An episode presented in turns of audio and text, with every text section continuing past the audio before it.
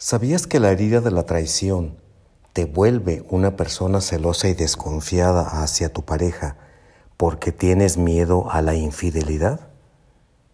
Muchas personas sienten que el otro les va a traicionar o les será infiel. Es como si una fuerza poderosa de tu interior te llevara a andar checando los celulares, las carteras, las redes sociales de tu pareja.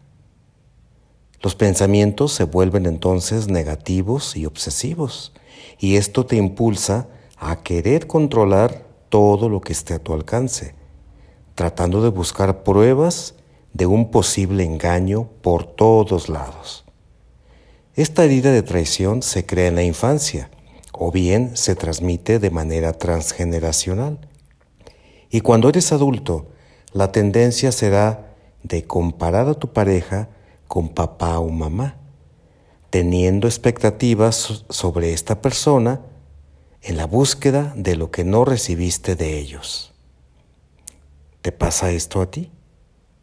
¿Cuánto tiempo más seguirás esperando para atenderte?